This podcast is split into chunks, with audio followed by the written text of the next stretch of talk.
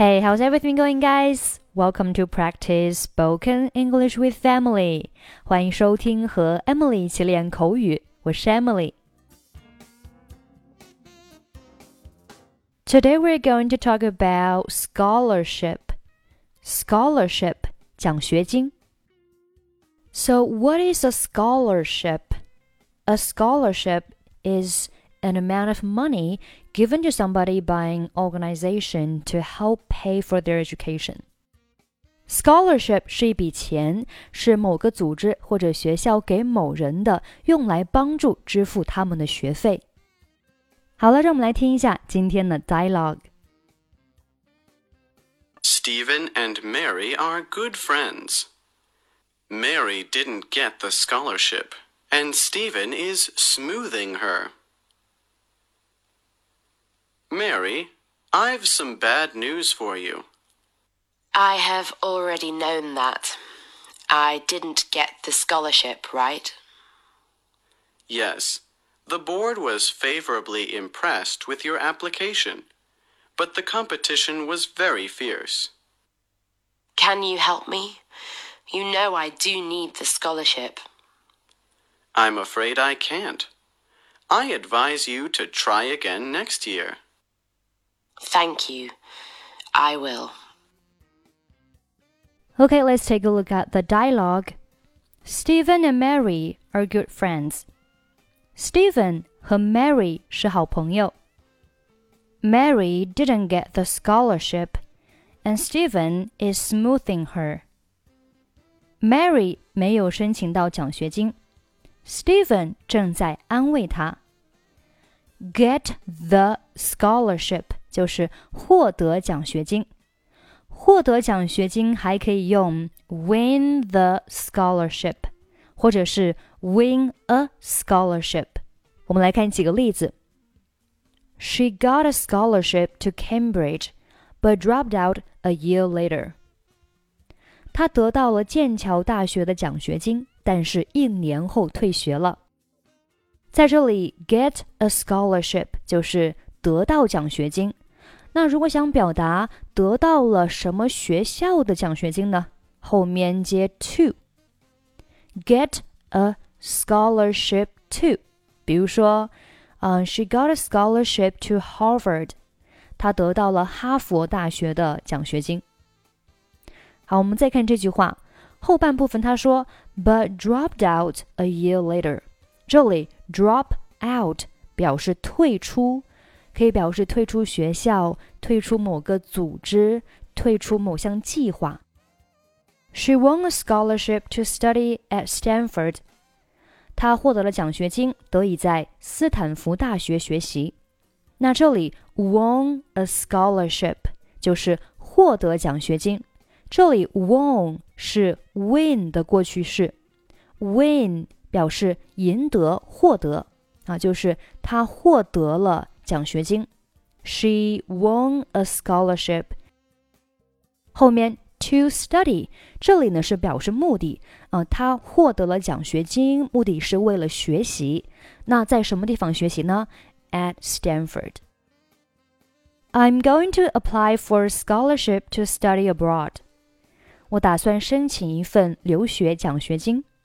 Apply for 申请，后面 study abroad 表示留学，study abroad，study 学习，abroad 表示在国外啊，所以呢，在国外求学就是 study abroad。好，我们继续看对话。Mary, I've some bad news for you. Mary，我有坏消息要告诉你。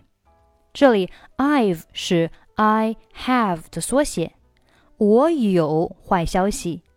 I have some bad news。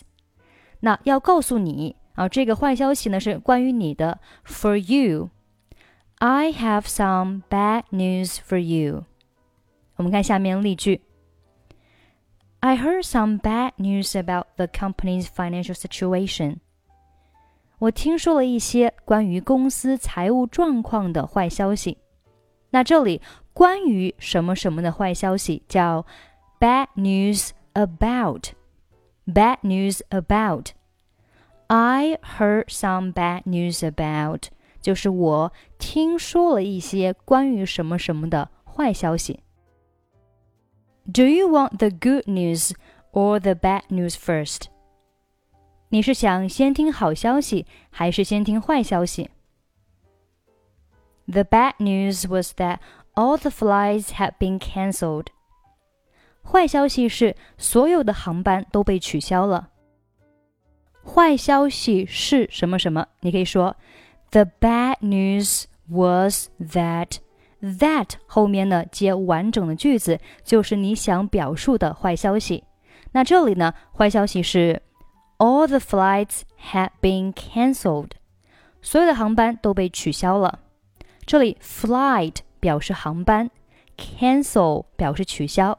航班呢是被取消，所以这里用到的是一个被动语态。All the flights had been cancelled。好，我们继续看对话。I have already known that。我已经知道了。I didn't get the scholarship, right？我没有申请到奖学金，对吗？那这里 I have already known that。 我已经知道那件事情了。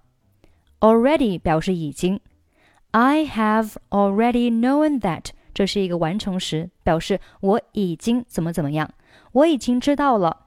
I have already known that. I didn't get the scholarship, right? Yes. The board was favorably impressed with your application. 是的， 委员会呢对你的申请表印象非常的深刻，but the competition was very fierce，但是竞争非常激烈。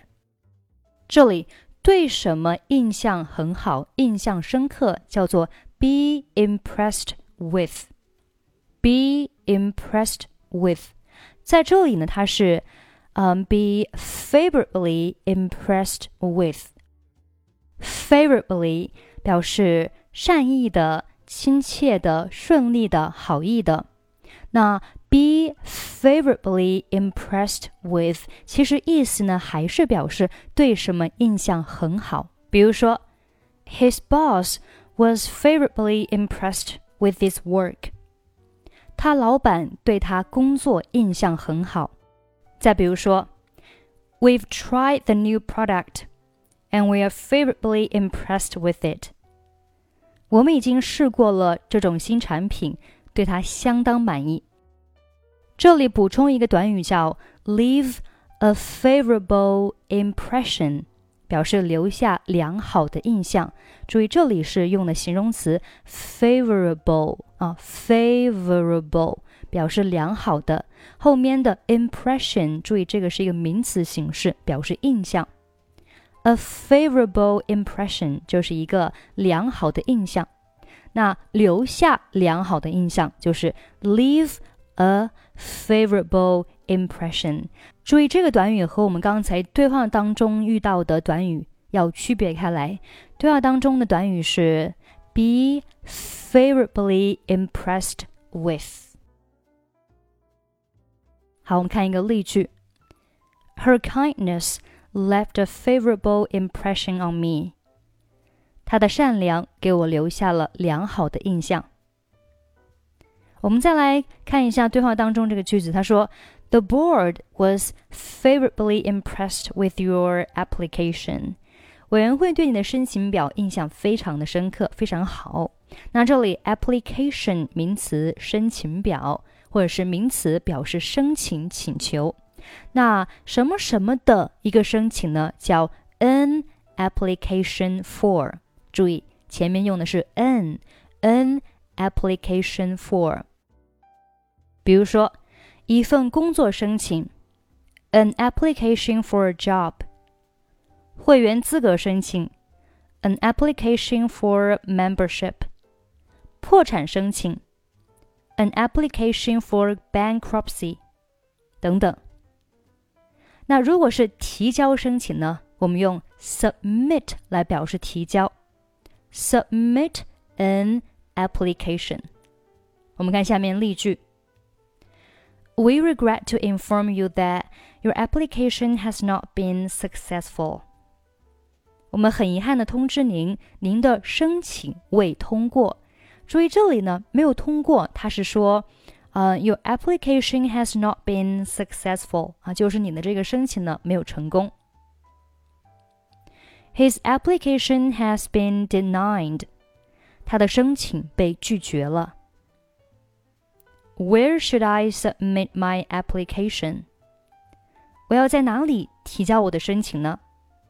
好，这个是 application 名词，表示申请或者是申请书。一个什么什么的申请叫 an application for，提交申请叫做 submit an application。那这个申请没有成功呢？Application has not been successful。申请被拒绝呢？Application has been denied。好，我们继续看对话。 But the competition was very fierce。但是竞争呢，相当的激烈。这里 competition 名词表示竞争，也可以表示竞赛、比赛啊。比如说，The competition for jobs is intense。求职的竞争非常激烈。There's a lot of competition between computer companies。 计算机公司之间的竞争非常激烈啊，就是有很多竞争，a lot of competition。Two companies are in competition with each other. 两家公司相互竞争。这里用到的短语是 be in competition with 啊，就是和什么什么竞争。be in competition with. The two companies are in competition with each other. 这两家公司呢是相互竞争的。啊，这边的 each other 就是互相、相互的意思。I won the first prize in math competition。我在数学竞赛中获得了第一名。Competition 除了表示竞争，还可以表示竞赛啊，所以这边的 math competition 呢就是数学竞赛。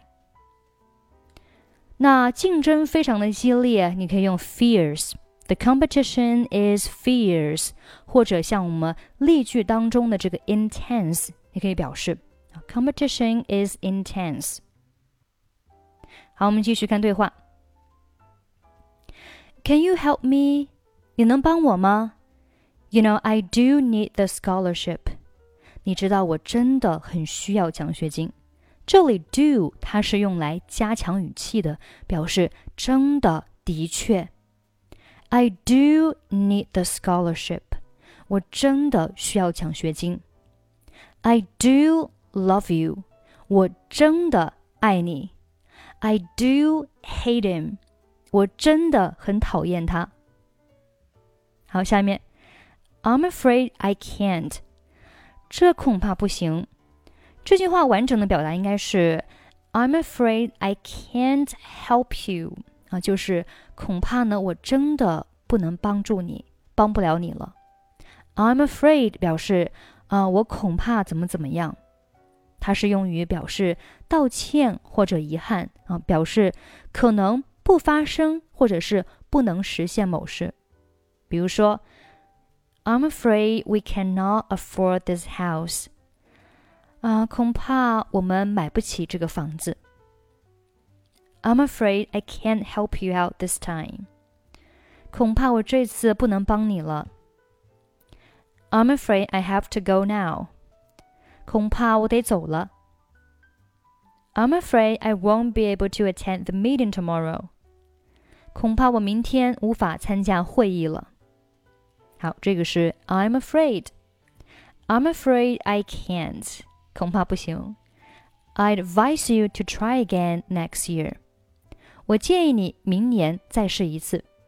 这里的 advise 是动词，表示建议。那如果是名词的建议呢？advise，但是注意拼写，拼写是 a d v i c e 啊，v i c e。那这个是它的名词形式。而 advise 呢是动词形式，表示建议。那建议某人做某事，advise somebody to do something。advise somebody to do something。那如果是给某人建议呢，叫 give somebody advice。但是注意啦，这里的 advice 是名词啦，拼写是 a d v i c e。Give somebody advice 啊，give somebody some advice，给某人一些建议。好，我们再看这里动词形式，advise somebody to do something 表示建议某人做某事。那如果是建议某人不要做某事呢？我们用 advise somebody against against 啊，就是反对。那 against 后面可以接 something 或者是 doing something。比如说，His doctor advised him against smoking。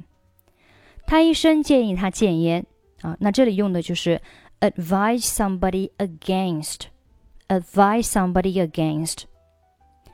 I strongly advise you to live a healthy life. 我强烈建议你过健康的生活。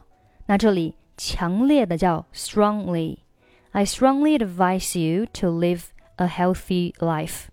Advise somebody to do something. 建议某人做某事。好，这个是 advice。我们继续往下看。I advise you to try again next year. Try again 就是再试一次。我建议你明年再试一次。I advise you to try again next year. Thank you, I will. 谢谢，我会的。